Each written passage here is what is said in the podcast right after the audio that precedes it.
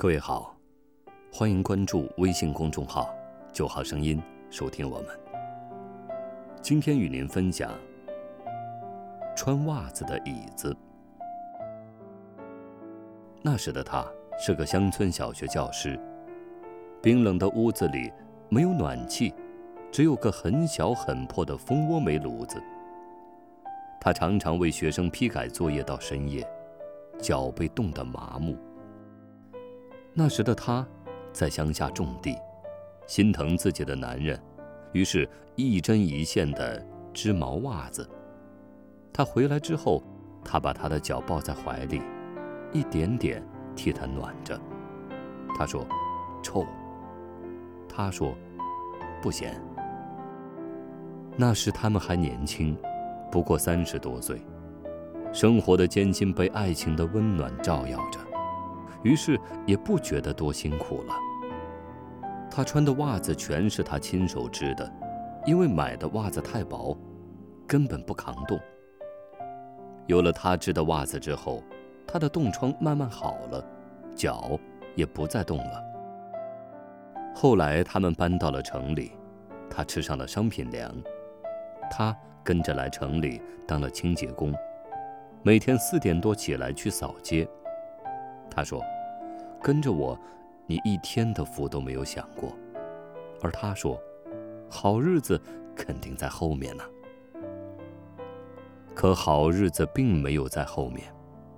他早晨起得太早，出去扫街时，让车撞了，一下子撞成了痴呆，基本上谁也不认识了，每天就知道傻吃傻喝。他抱着他，叫着他的名字，他傻傻的笑，根本认不出他了。他总担心家里的煤气没有关，总是跑到厨房去关煤气。明明是关着的，他却要打开。他只好寸步不离地跟着他。他刚开，他就关上。他还在不停地做另外一件事情，织袜子。不停地织，各式各样、各种颜色的袜子。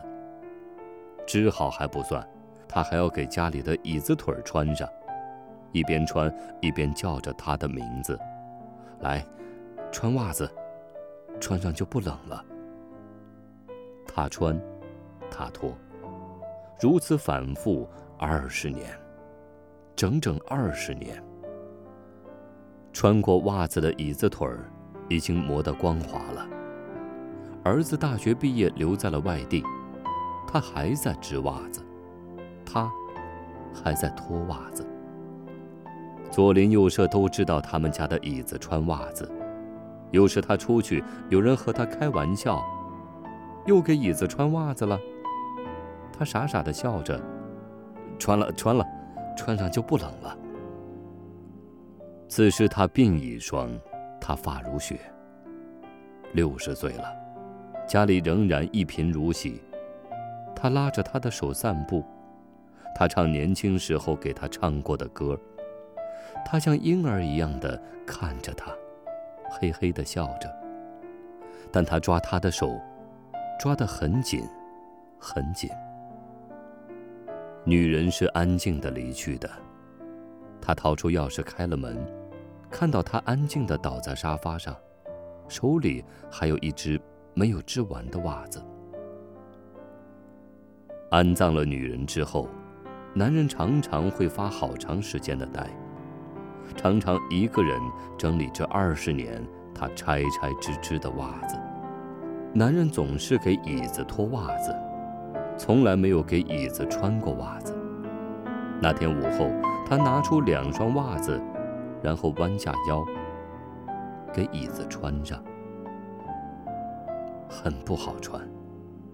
要先把椅子倒过来，然后一只只的套进去，还要和女人一样，把袜子抻平、抻展，并且口中要念念有词，要叫着自己的名字：“来，来，乖，穿上袜子就不冻脚了。”他泪流满面，面对着那些穿着袜子的椅子，他知道，那个疼他爱他的人去了。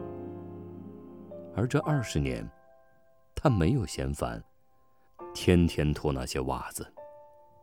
他也知道，那穿穿脱脱的二十年，是他和他的爱情，刻骨铭心，一生不忘。